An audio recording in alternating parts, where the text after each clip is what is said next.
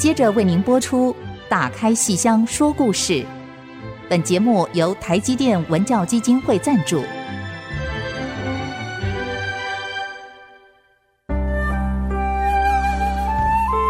打开戏箱子，看见台上的精彩一刻。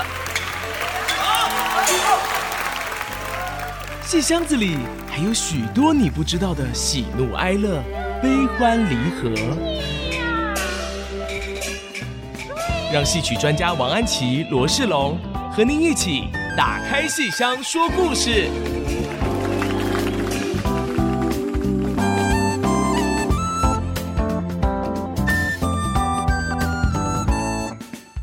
各位亲爱的听众朋友们，大家好，欢迎您再次收听 IC 之音打开西厢说故事节目，我是罗世龙，我是王安琪。我们节目在每个星期五的晚上八点首播，星期天下午一点重播。当然，您也可以通过各大 Podcast 平台找到我们的节目。欢迎您随时给我们更多的鼓励，也希望您留电子小纸条，给我们更多的交流哦。嗯，今天就很多电子小纸条。对呀、啊，而且还有很多疑难杂症。对，对不过有 有很多朋友是说鼓励我们哈，那个能够入围金钟奖。我们要非常非常感谢，对，再接再厉，我们会继续努力的。对谢谢大家，你们一定会继续听到我们在这可能分享的，不用担心。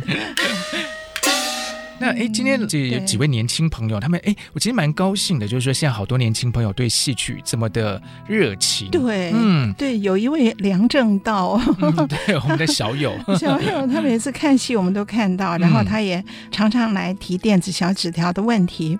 他是问到说，看了国光的《魔幻双出》，然后其中发觉法子都啊，说子都啊，他进京面圣的时候穿的衣服是一边有水袖，一边没有水袖，他不太了解说这样的一个装扮在京剧里面是什么样的一个意思。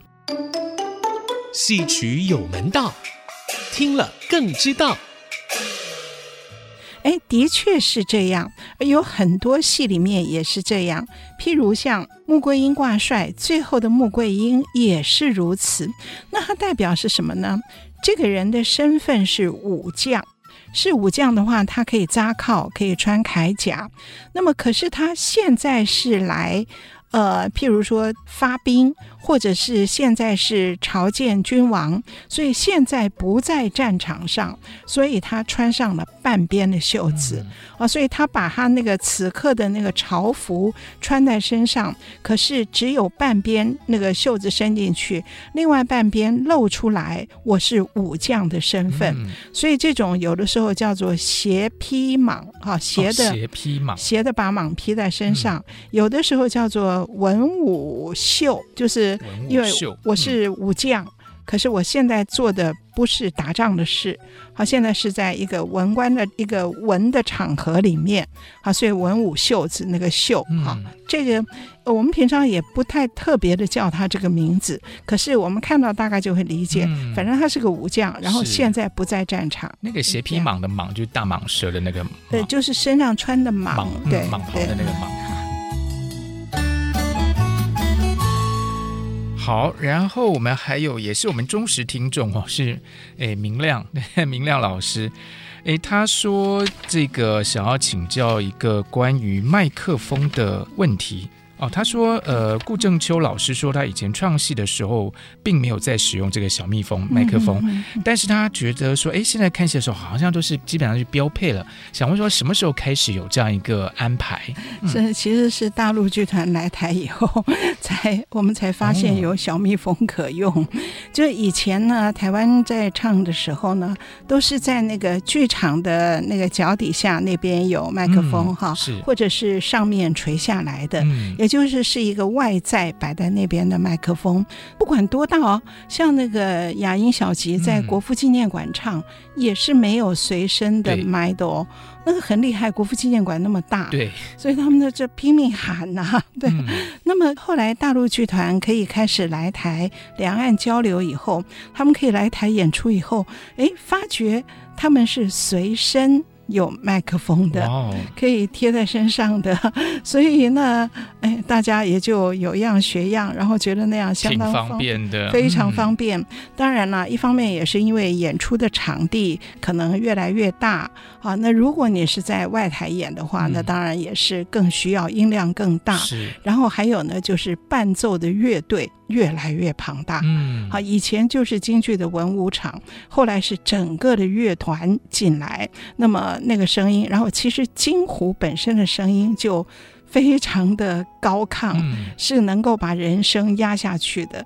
所以后来再加上整个乐团以后，的确是有了小蜜蜂，有了随身的麦，那么演员唱起来也轻松一点，观众听的也清楚一点。嗯，可是很多人还是很反对，因为这对于训练演员而言，是演员容易偷懒。嗯，对。其实像虽然我并不是学传统戏剧，但是以前练戏剧系的时候，我们上表演课，老师就会说。哎，其实你们就是要让最后一排的观众都可以听到你的声音。对，对，而且假使你是在讲悄悄话，你也要就是虽然你是讲悄悄话，嗯、可是实际上大家都听得到你在讲悄悄话。对，对，要听得非常清楚，这是基本的声音训练。嗯、对，对，好，我们还有一位是年轻小友啊，非常年轻的，叫陈品汉。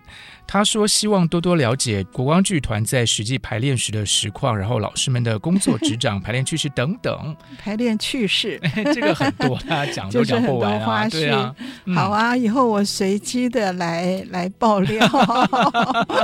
那今天一时还没有想到要爆料的地方。没有老，以后我就到国光跟排，然后当小场记，然后就把它记录下来。好啊，好啊，这种话每天都很多的。对对对，非常非常多。但有时候因为排练完，因为隔天。又在排练期就忘了，有的就忘记了，有时候就一时就觉得蛮好玩的这样子，对啊。好啊，谢谢听众朋友们。那其实我们还有很多听众朋友都是给我们各种各样的鼓励哦，比方说像是呃阿岑啦，说我们有问必答，Vanna 哦，Maggie 谭美珍 S，谢谢你们哦，你们都是说诶，让我们这个节目非常的感动，然后说我们的讲解很精湛，谢谢你们大家，嗯。还还有老师这边。有看到的是，呃，人人啊，还有 May 不点儿、张赫野先生、Anita、Carolee、陈佩璇、七七七七七七，好，谢谢你们。还有还有林旺，哎呦，真的太感谢你们，你们的留言都非常的有热情，让我们也非常受到鼓舞。然后我们对对对，对，所以呢，我们一定会继续为大家努力的。嗯，好，谢谢大家。那老师，今天我们好像有一个蛮特别的话题要跟大家来谈。哎，今天我好紧张哦！平常我们来聊戏啊。嗯我我都蛮开心的，今天要来聊画哦，我的妈呀，我真是紧张死了。这个画其实，诶，我们有时候在演出的时候会在舞台上会看到一些画挂在那里，但是今天这个其实不是，对不对？不是，这是而且是名家的。名家哪一位名家？哎呀，张大千。哇，张大张大千老师，您今天是把这个墨宝带来了吗？这个这个，所以你看我紧张的不得了。嗯、那么这个事情呢，其实当然。跟我们这节目之前所讲到的几集。关于郭小庄跟于大刚、哦、是他们之间的这个有一出戏《王魁富贵英》哈、嗯，跟这出戏是有相当大的关系的。好，讲前面的我比较不紧张，《王魁富贵英》不紧张，这个故事大家也蛮喜欢的。对，对我们前面好像在纪念于大刚、嗯，还有最早我们谈到郭小庄的时候，就是我们这节目开播都快三年了，嗯、这个中间至少提过两次。是。关于于大刚帮郭小庄编的《王魁富贵英》的这个事情，哈、嗯，那个大概我以前在提过，大概在民国五十八年跟民国五十九年那个时候，当时台湾的京剧的创作风气并没有很盛，大部分都是演传统老戏，所以新编戏并不多。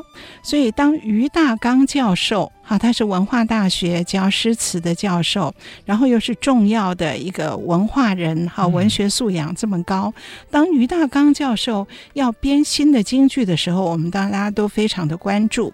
那他在民国五十八年先编了那个郑元和李亚仙的故事《秀如记》，这个我们在前几期刚刚提过，让老师非常痴迷的一出戏，让我痴迷一个月连追了九场，那是追剧啊。然后那个戏对我的影响很大，而且追了那出戏以后呢还不算，我就一直在等。等他下一部戏什么时候会编出来？好，那么那时候还没有听到任何消息呢，我就一直在等。我觉得他开了头，一定会有后续。结果果然隔了一年，民国五十九年呢，他就编了《王魁富贵英》，就是特别为小大鹏的郭小庄编的。这个也是我们之前在节目里面谈到过的哈。那么那个戏啊，我也是非常非常喜欢。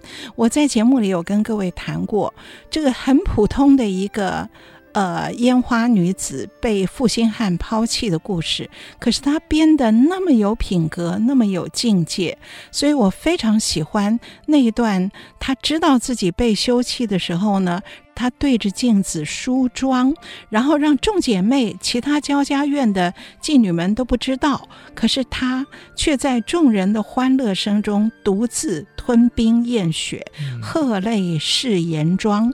可是，在鹤泪试颜妆这种悲跟喜的交错中，她更能够演出一个，即使没有人爱我，我还是要把自己弄得很漂亮。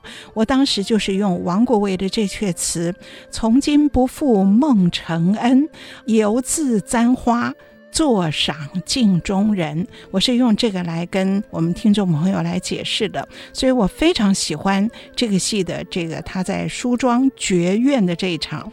以及后来他死了，死了以后那个鬼魂飘荡的时候，那么于大刚先生写了四句非常美的词：“一抹春风百节生，菱花空对海洋尘。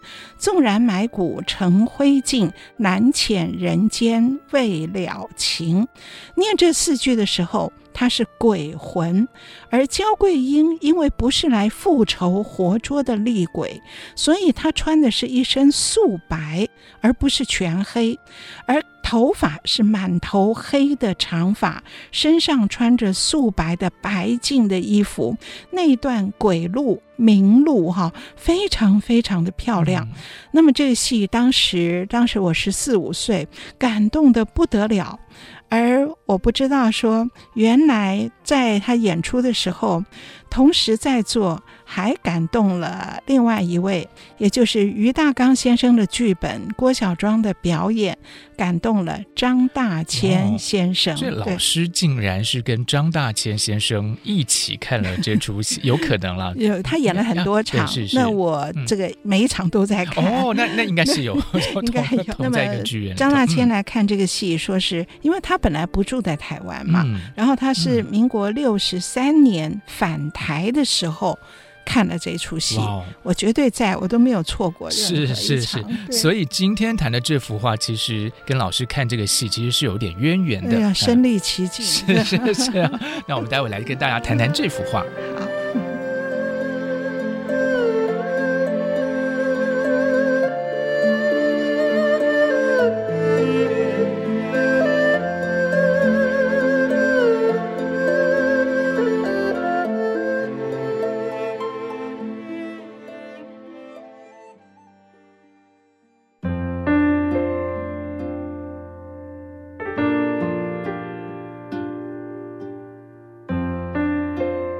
欢迎您继续收听《打开戏箱说故事》啊！这时光要倒退到民国六十三年，一九七四年啊，那时候老师在看郭小庄主演的《王魁富贵英》。其实呢，在这个剧院里头，还有一位非常重要的艺术家，就是张大千先生。是、嗯、看了于大刚先生编的这出戏，嗯，对我应该没有人不会看到他嘛？对他应该是留着大胡子，大胡子没染工，不会有人没注意到他。嗯、可是我的心不在他身上 我的心在台上的郭小庄跟于大刚的文词上面。哈、嗯，那么张大千那天他是回到台湾来短期的，然后看了这么一台戏以后，哦，他说他非常的感动。可是接着他就回去了，回到国外的家。回到国外的家以后，隔了一年还是两年？哈，隔了两年，隔了两年，在民国六十五年，一九七六年，他又再来台湾。再来的时候呢，他带回来一幅画。哦，那幅画呢，不是我们今天要讲的主题。哦、那幅画呢，他画的就是一个身穿白衣，然后黑发长发。面容哀戚的一个女子，她就是画郭小庄在《王魁富贵英》里面，他死。桂英死了以后变成鬼，嗯、那个鬼路明路，好画那一段的一个神情。嗯、那幅画呢，很像台上的郭小庄那个神情。然后张大千在旁边提了字，他是用《楚辞九歌》的《湘夫人》里面的句子，可是不是连着的两个句子哈。灵之来兮如云。暮渺渺兮愁雨，好，不是接连的两个句子，可是这两个句呢，呃，他把它这个拼在一起，整个就在形容郭小庄饰演桂英的这样的一个神情。嗯、那么他用湘夫人来比拟，然后他自己在旁边提了字，他说：“我两年前看了你这出戏以后，我回去以后始终在想你的幽意婉转，在我心里始终挥之不去，所以追想风神，我就画了这幅画来送给你。嗯、这个是你看看了一出戏，两年后画了一幅主角的这个容颜。哦、然后，那么这些事情，因为我对书画完全外行，所以我我对张大千的。那个直接有感，其实是来自于京剧，来自于郭小庄的这个主题。对对对对对。嗯、那么然后呢，我们还常听郭小庄提到，而且我们常从媒体看到一张照片，就是张大千有画一幅泼墨荷花，是他有画泼墨荷花给。郭小庄那个料子给郭小庄做了一件旗袍，所以郭小庄常常会有一张照片，就是他穿着白色的长旗袍，然后上面呢是有张大千画的泼墨荷花。嗯、是，那么这个媒体常常有出现，不过我不知道是不是同样是民国六十五年的时候送他的，嗯、可能稍晚一点了。那可是我印象很深，我每次看我都在笑，我说郭小庄太瘦了，他应。应该要胖一点，那个泼墨荷花才把它撑得起来。起来，嗯、他现在太瘦了，我们只看到一点点花瓣，那个没有，就是 没办法全面的那个，对，没办法全面。他画的是很全面的，可是你身子包不住。嗯、对，就是我们常常在看了觉得很有趣，是。可是你可以想见张大千对他这个表演是。是有这样的一个一个兴趣。就郭小庄老师那时候比较瘦，所以就变成一个卷轴了，就 就是没有打开的那个花。他他到现在还是很瘦，现在的确还是很瘦。对对对，非常一个养生啊，对养生。对，好，这个是张大千看了戏以后的一个。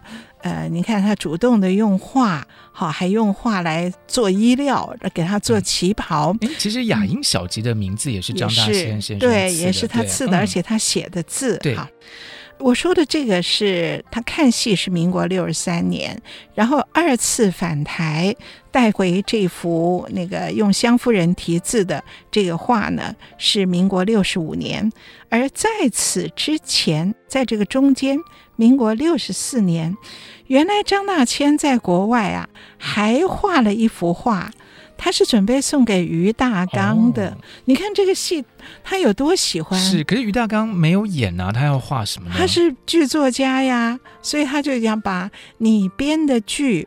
啊，你的戏的戏中人在舞台上的呈现，嗯、我想画了以后送给你。哦、你看，你笔下的人物是这么样的感动我，这么的有神韵，有神韵。嗯、对，所以他在民国六十四年的除夕，好在那天呢，除夕不吃团圆饭，跑去画画。然后呢，画的这幅画，他自己题字，他说。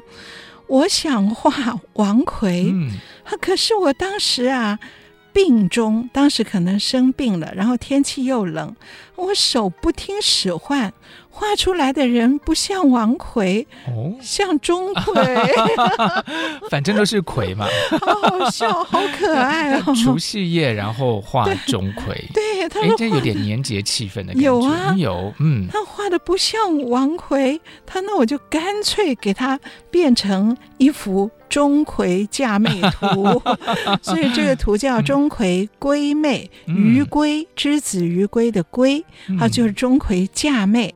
所以这幅画他自己起的名字钟馗归妹，然后王奎变钟馗。但是那个妹妹是，她有一 妹妹，没有，各位可以看到这个画，呃，这个画怎么看到呢？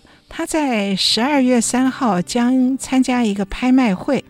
那么拍卖是在内湖的万豪酒店拍卖，哦、是。那可是，在拍卖前两天，所以是十二月三号拍卖。可是，在十一月三十到十二月二号，就是拍卖前，也在内湖的万豪酒店的三楼呢，嗯、会有预展。哦，就大家可以预先去那边看这幅画哈。对。那么这幅画。那个妹，那个妹呢？她是背对着我们，面对着哥哥。那背对着我们，我们看不到他脸，可是看到一头长发。对，这应该是刚才老师描述的 桂英吧？对。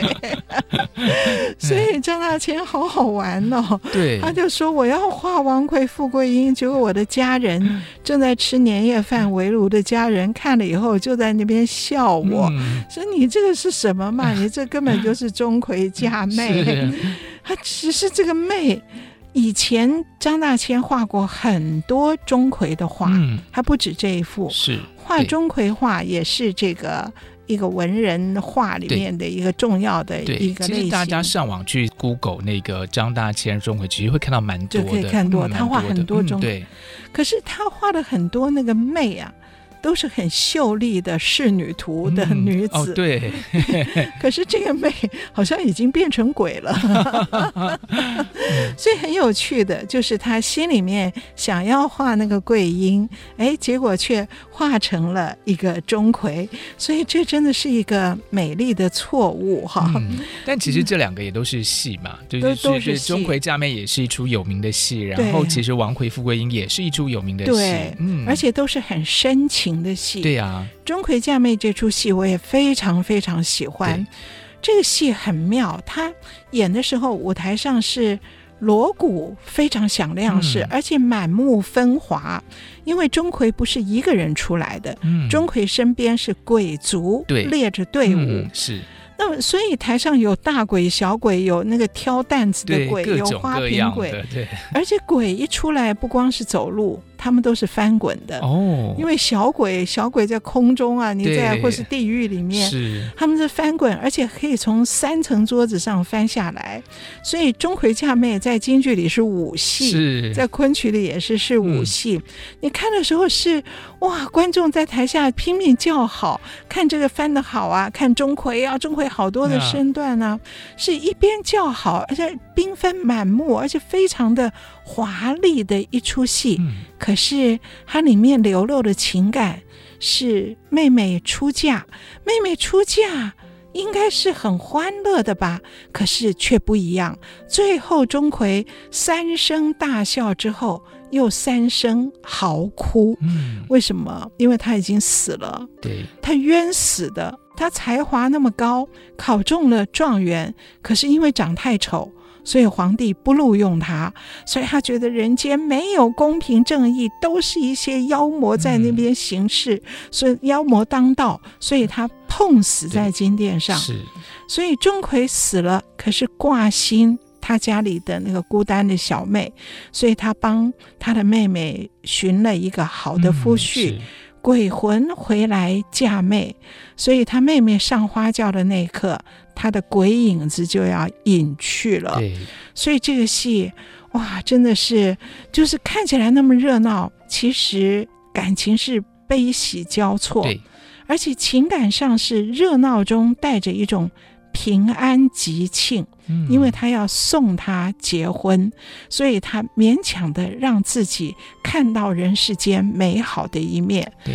所以我非常喜欢钟馗嫁妹。是。那么同样，在我心目中是跟王魁富贵英有同等级的，是这样的一个好评的一出戏。对，所以其实这样的一幅画，其实也算是一种美丽的巧合喽。对，嗯、又是美丽的错误，也是美丽的巧合。好，那我们待会儿再来谈谈这幅画里面的故事。是。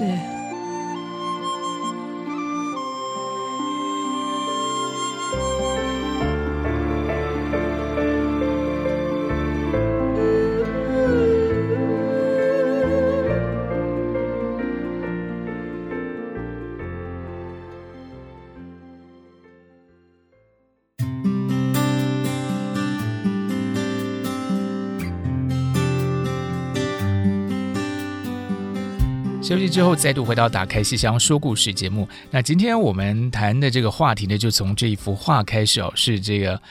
张大千先生看了于大刚先生编剧，然后郭小庄老师演出的《王魁富贵英》，然后心有所感，呢就画了一幅。但是其实是有点搞错了，他把这个王魁富贵英，呃，就是跟钟馗嫁妹有点混淆在一块了。对 对，所以大家如果看到这幅画的话，会看到就说，哎，钟馗其实还蛮像我们想象中的那个样子。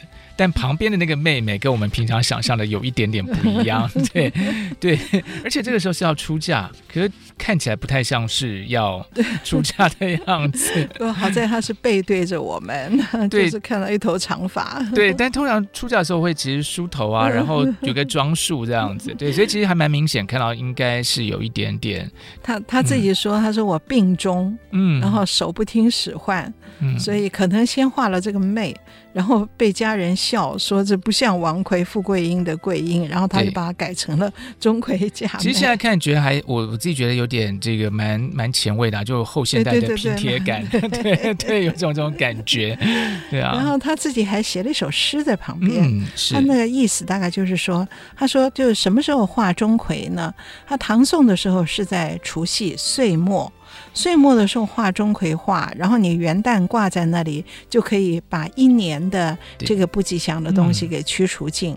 这是唐宋是如此，而到了晚明的时候呢，把悬挂钟馗图呢放在端午节，这也是一样，因为端午五毒嘛，是最恶毒的一个时刻，所以让钟馗出来这个。那么张大千说：“我现在呢是除夕。”我在国外，我是民国六十四年的除夕画这幅画。虽然现在大家已经习惯是端午节挂钟馗画了，可是我在除夕画，哇，那这个也是我恢复古风吧，哈、嗯。所以他自己对自己的一切其实是清清楚楚的，哈。那么，可是这幅画呢，有一位研究者，呃，叫冯幼恒，哦，他也是。他其实曾经做过张大千的秘书，那么他也在故宫的书画处待过的，是普林斯顿的这个书画艺术的专家，啊、呃，那么后来也在南艺大当教授。好，那么他有一篇论文，他就写他研究这个张大千的自画像，他这篇论文就说，看这幅画，看张大千民国六十四年的这个钟馗归妹啊，他说这个钟馗啊。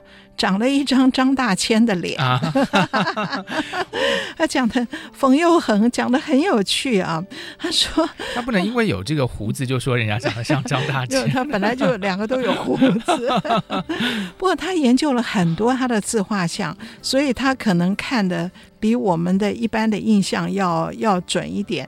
他觉得这个跟我们一般所已经定型的一种钟馗的。呃，造型啊，其实不太一样，而更像张大千自己。而且根据他的研究呢，他就认为说，张大千常常会开这种玩笑，就是把这个把一个古人拿来当做用自己的容颜画上去。哦嗯、他说他是一种嬉笑人间的一种态度哈。嗯然后，那么这个冯又恒又研究，他说这个钟馗的画呀，历来呢有几种不同的类型。当然，最常见的画钟馗就是斩妖除魔，嗯、啊，这个用手来打鬼、击鬼，这个当我们最了解的。他可是另外有一种，像文征明，他画的钟馗啊。是书生无用。说两只手插在袖子里面，好，他是回复了文人的样子。我什么事看到世道不公正，可是我什么都不能做。所以历来的钟馗图啊，有这样的一种类型，是斩妖除魔，或者是书生无用。可是。他研究冯又恒研究说，而张大千这张钟馗嫁妹图呢，那么这张其实是 也不是斩妖除魔的类型，也不是书生无用的类型，他是借壳上市。Oh. 他说就借着钟馗这样一个一个图一个类型来画他自己，而表现的是什么呢？就是。我表现他自己的流行，他说张大千很喜欢玩这套，嗯、也就是我是艺坛教主哈，哦、我是艺廊的教主，嗯、所以我是独领风骚，是一代的教主。那么今天我既然先画错了，然后我就画改成钟馗吧，画钟馗我也不画那个真正的钟馗，哦、我把我自己画上去。嗯、那么他有一个这个冯又恒老师这个有一个佐证。他讲他，他讲张大千在这么多幅钟馗图里面啊，他都有题诗。那么其中呢，之前另外一幅图啊，他也提过。他说：“乌帽红袍啊，底样装，就是钟馗的样子，就是黑帽子，然后穿红袍这个样子的装扮。无人不笑此君狂。好，所以他点出来钟馗的个性的特色就是狂狂，傲。那么他觉得。这就是跟他自己的个性是相合，张大千，张大千自己相合，所以他年如果我谢却人间事，如果我也死了的话，何向终南做鬼王？嗯、我是何该像他一样在终南山当鬼王？嗯、因为我也是这么狂，是，所以他的怪。跟他的狂，张大千的怪跟张大千的狂，这种个性表现在他的画里面，嗯、也表现在他这一次画错了，自己说是。病中手不听使唤，被家人一笑，嗯、然后就把它改成了王奎变钟馗的这样的一个美丽的错误。是。可是他还是把它当做了自己的自画像，嗯、借着钟馗的画来表达自己的狂跟。怪，哎，自成一格，自成一格，就是、很有趣。嗯这个我觉得这个冯又恒老师这个研究非常的有意思，嗯，使得这一幅美丽的错误、美丽的巧合有了更深层的一层意义。对啊，而且整个就感觉火起来了耶，整个火起来了。就觉得说这个画好像不是单纯的一个戏剧化，嗯、那对，也不是一个单纯的民间故事这样。对，然后对对，那又有一点点张大千自己的算投射吧在里面，所以其实好多层意义。哎，突然觉得这幅画很厉害，很厉害，走在时代尖端，真的真的，真的非常有意思。哦、所以，如果这个画拍卖，我觉得是的。当然，我们不没我，我们没有办法去买，可是我们可以借机会去看一看。对对啊，它是就是十二月三号下午，在这个内湖万豪酒店拍卖。嗯、这个是罗浮奥的秋季拍卖会。嗯、那么，可是在十二月三号之前，十一月三十。到十二月二号的，从早上十一点到晚上七点，都在那个内湖的万豪酒店的三楼有一个预展。它这个画不知道多大幅啊，我到时候到时候也去看看好了。对啊，那个我觉得非常的有趣啊。对啊，对。那么。结果这幅画他不是是在国外画的吗？然后是要送于大刚的啊，然后后来画错了，可是他还是在隔年回台湾的时候呢，把它带回来了。然后呢，让于大刚看了以后，也因为他题字在上面说我画错了，所以于大刚呢也回赠了一首七律。哇！所以这种文人之间真的是很有意思。对。而于大刚认为说，哦，你画了这个中。钟馗把你的孤愤，好，把的钟馗的孤愤，也是你的孤愤吧，就寄托在这幅画里面。那我呢，还真的是我编了一出戏，结果竟然还得到了你为演我戏的这位名伶所画的画，嗯、而且于大刚还用了一个汤显祖的典故哈，敢为夷陵起写真，所以这个很有意思。我觉得这个画里面看到了这些文人的交往，也看到了书画跟戏剧之间这么密切的一个关系哈。我倒是蛮好奇，就是不知道郭小庄老师有没有看过这幅画？有哦，他也看过，有看到。哦、然后你知道为什么吗？这幅画他送给于大刚了，可是。我不知道后来是怎么样了，而我们会知道这幅画呢，是王秋桂老师跟我讲这件事，哦、是，你们台大外文系的 老师，也是清华人社院的老师，对老对对对老院长，对对对。王秋桂老师呢，他是跟我讲这件事情的。然后王秋桂老师是是怎么回事呢？王秋桂老师是说，于大刚先生的女儿，嗯、女儿于启木从美国回到台湾，把这幅画带来了。所以可见，于大刚先生去世以后，这个画可能是国外，哎，可能在他女儿在国外，嗯、而到今年。今年初，他女儿把这幅画，他女儿回到台湾，把这幅画带回来了。那个时候呢，那天郭小庄也在那个现场，我看到他看到了这幅画，哦、他们合拍的照片。哦、我想心里面一定是有相当的一个感动了哈。对，那么看到自己演过的角色，对，演过角色，嗯、然后这个斯人已逝啊，这两位都过去了，嗯、而这两位张大千跟于大刚这两位这种交情啊。我觉得是很让人感动的，而且很有古风哈。结果你看这个事情，画这幅画是民国六十四年，他带回台湾是六十五年，而于大刚先生在隔年，民国六十六年就突然的过世了，六月嘛，是真的突然，就是早上去。出来要上班的时候，搭计程车就在计程车上过世了，心脏病发，非常突然的。那么这一下呢，我想对郭小庄他们的打击都非常的大，因为太意外了。而后我记得我们在节目里好像也提过，说林怀民先生，因为于大刚跟林怀民跟这个王秋桂老师跟那个奚松啊、邱坤良老师，嗯、都是等于像一个精神的导师嘛，哈。林怀民写过文章说，突然听到有这个消息的时候，他奔到殡仪馆去，然后看到奚松已经在那边了，他两个人都不讲话，站在那里默默地看着，然后看着阳光照在这个白布盖的俞先的遗体上面，然后一直到日上三竿，他们两个人都也不敢讲话，也不敢动，然后忽然进来了一批人，嚎啕大哭。把尸首推出去了，他们才发觉这不是于先生，就就是 讲的我们我要笑，好像有点那个。是可是林焕明讲的好真诚，他说我们那时候都年轻，嗯，再也没有想到死亡这件事情。我们熟悉的一个人的死亡的事情会面临，我们会面临这种事。嗯、他说：“这是我们年轻，我们第一次看到一个这么近的人的死亡，嗯、所以他们在那边手足无措，连尸首都不会认。”对，所以这个我觉得这个我不是不是要笑，而是我觉得他写是他自己写的文章，写的真的是非常的生动。然后你看，民国六十六年，于先生突然这样过世以后，郭小庄受到的震撼应该是最直接的。嗯、是，所以当云门舞集，当林怀民为于先生在国父纪念馆办那个呃追悼的演出，是，就是选了王奎、富贵英。哦、那么郭小庄在国父纪念馆演这出戏。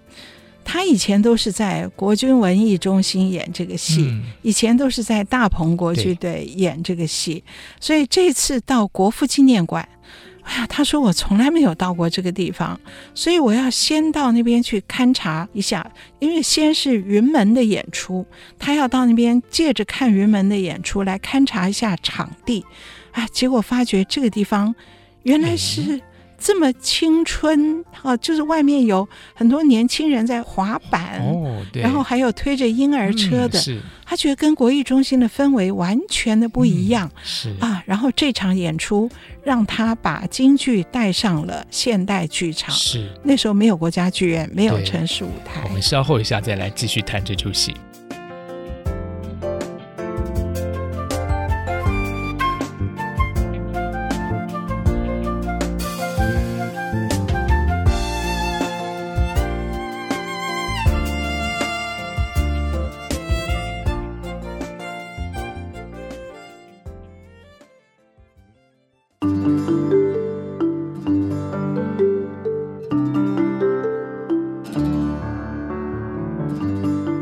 现在收听的是《打开西厢说故事》节目。今天我们的故事呢，就从这一幅画说起啊、哦，还说到了这个后来郭小庄老师到了国父纪念馆去演王魁富贵英这出戏哦。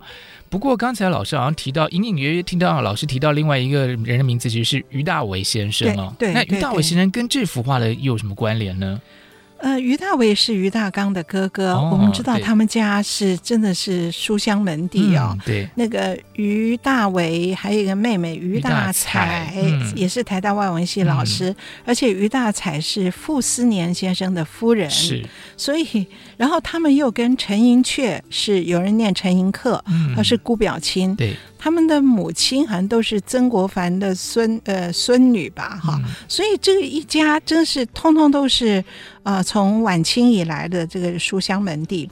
好，那么。俞大刚的女儿于启木为什么今年会回到台湾呢？是因为台湾有一个于大为学会哦，是对，今年不是八二三炮战的多少周年吗？是，所以于大为学会啊，最近做了很多事情。一方面是把于大为在温州街那一带的一个故居啊，要把它重新重整。那么另外一方面呢，由这个八二三炮战呢，就办了好几次的于大为的。一个研讨会，嗯、然后在台大也办了于大为藏书的展览。嗯、我们印象中好像于大为是国防部长，然后八二三炮战好像是跟文人没有，好像跟文学没有关系。嗯、可是事实上不是，他真的是一个。非常重要的读书种子，嗯，无书不读啊，所以那个王秋桂老师才会为于大为学会付出那么多哈。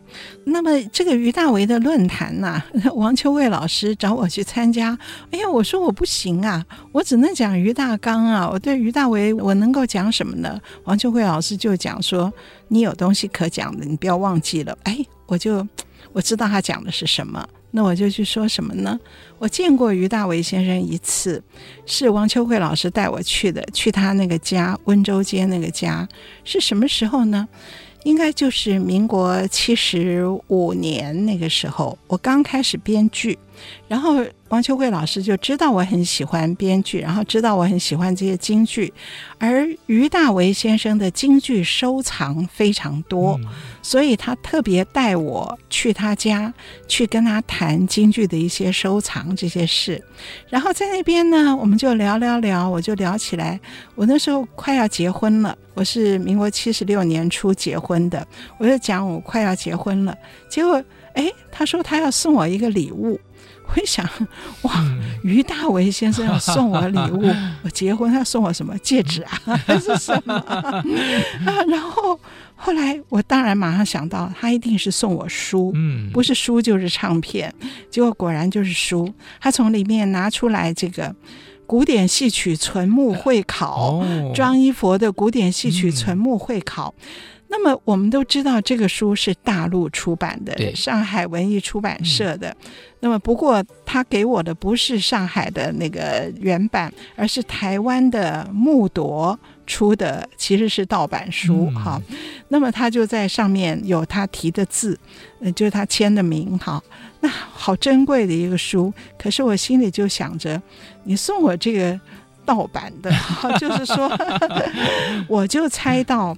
当时还在戒严嘛，所以很多出版社会出大陆的书，嗯，那书的来源是什么？嗯，那很可能就是于大为先生他们帮忙带进来的。哦、你看他带进来，没有人会查。那我当时就那么猜，可是那时候忙着结婚，也不会去想什么，结果没有想到隔了这么久，就在今年的于大为的这个论坛，在台大图书馆总图办的。好，在那个论坛上面呢。啊、呃，在我前面一位报告的就是里仁书局的徐秀荣先生，哦、徐少之先生。他就讲了一段话，果然证明我所说的是对的。这个李仁书局的这个徐老板，他是《红楼梦》的专家，他就说他跟于大为先生的认识啊，就是因为李仁呐要出《红楼梦》的书，所以呢，于先生就特别来问他说：“你这个你有这么一个书店哈，那你印很多大陆书，你书的来源有没有问题？”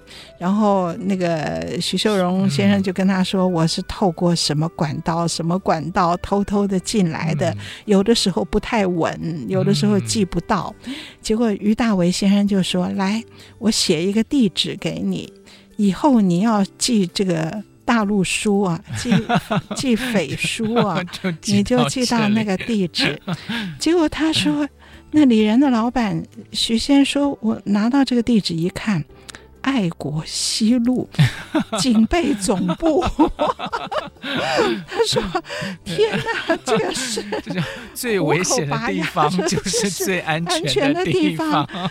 竟然寄到这里，然后啊，是这里吗？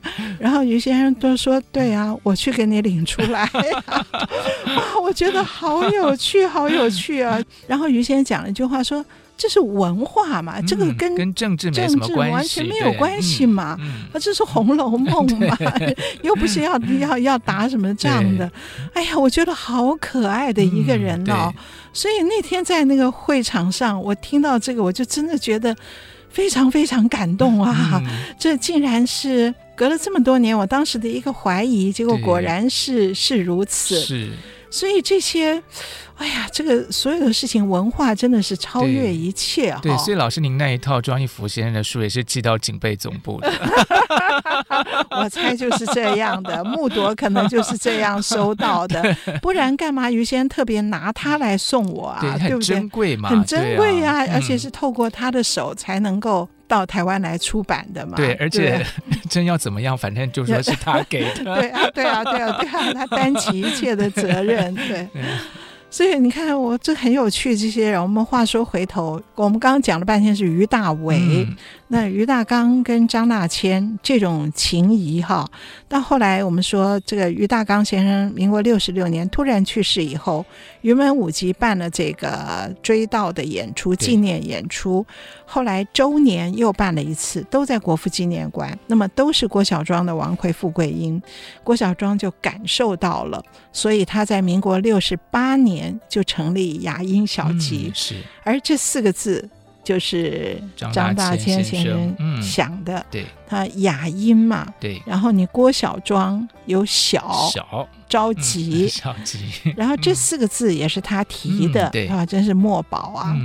嗯然后还不只是提了这个字，而且他还用敦煌飞天对，或做了一幅整个的背景幕。嗯，所以后来我们看到牙音的这个《白蛇传》都是敦煌飞天的张大千的这个这个背景幕在上面，嗯、甚至到后来郭小庄演《梁祝》，好，他雅音小吉的新戏，好，第三部演的是《梁祝》，演《梁祝》的时候那个扇子。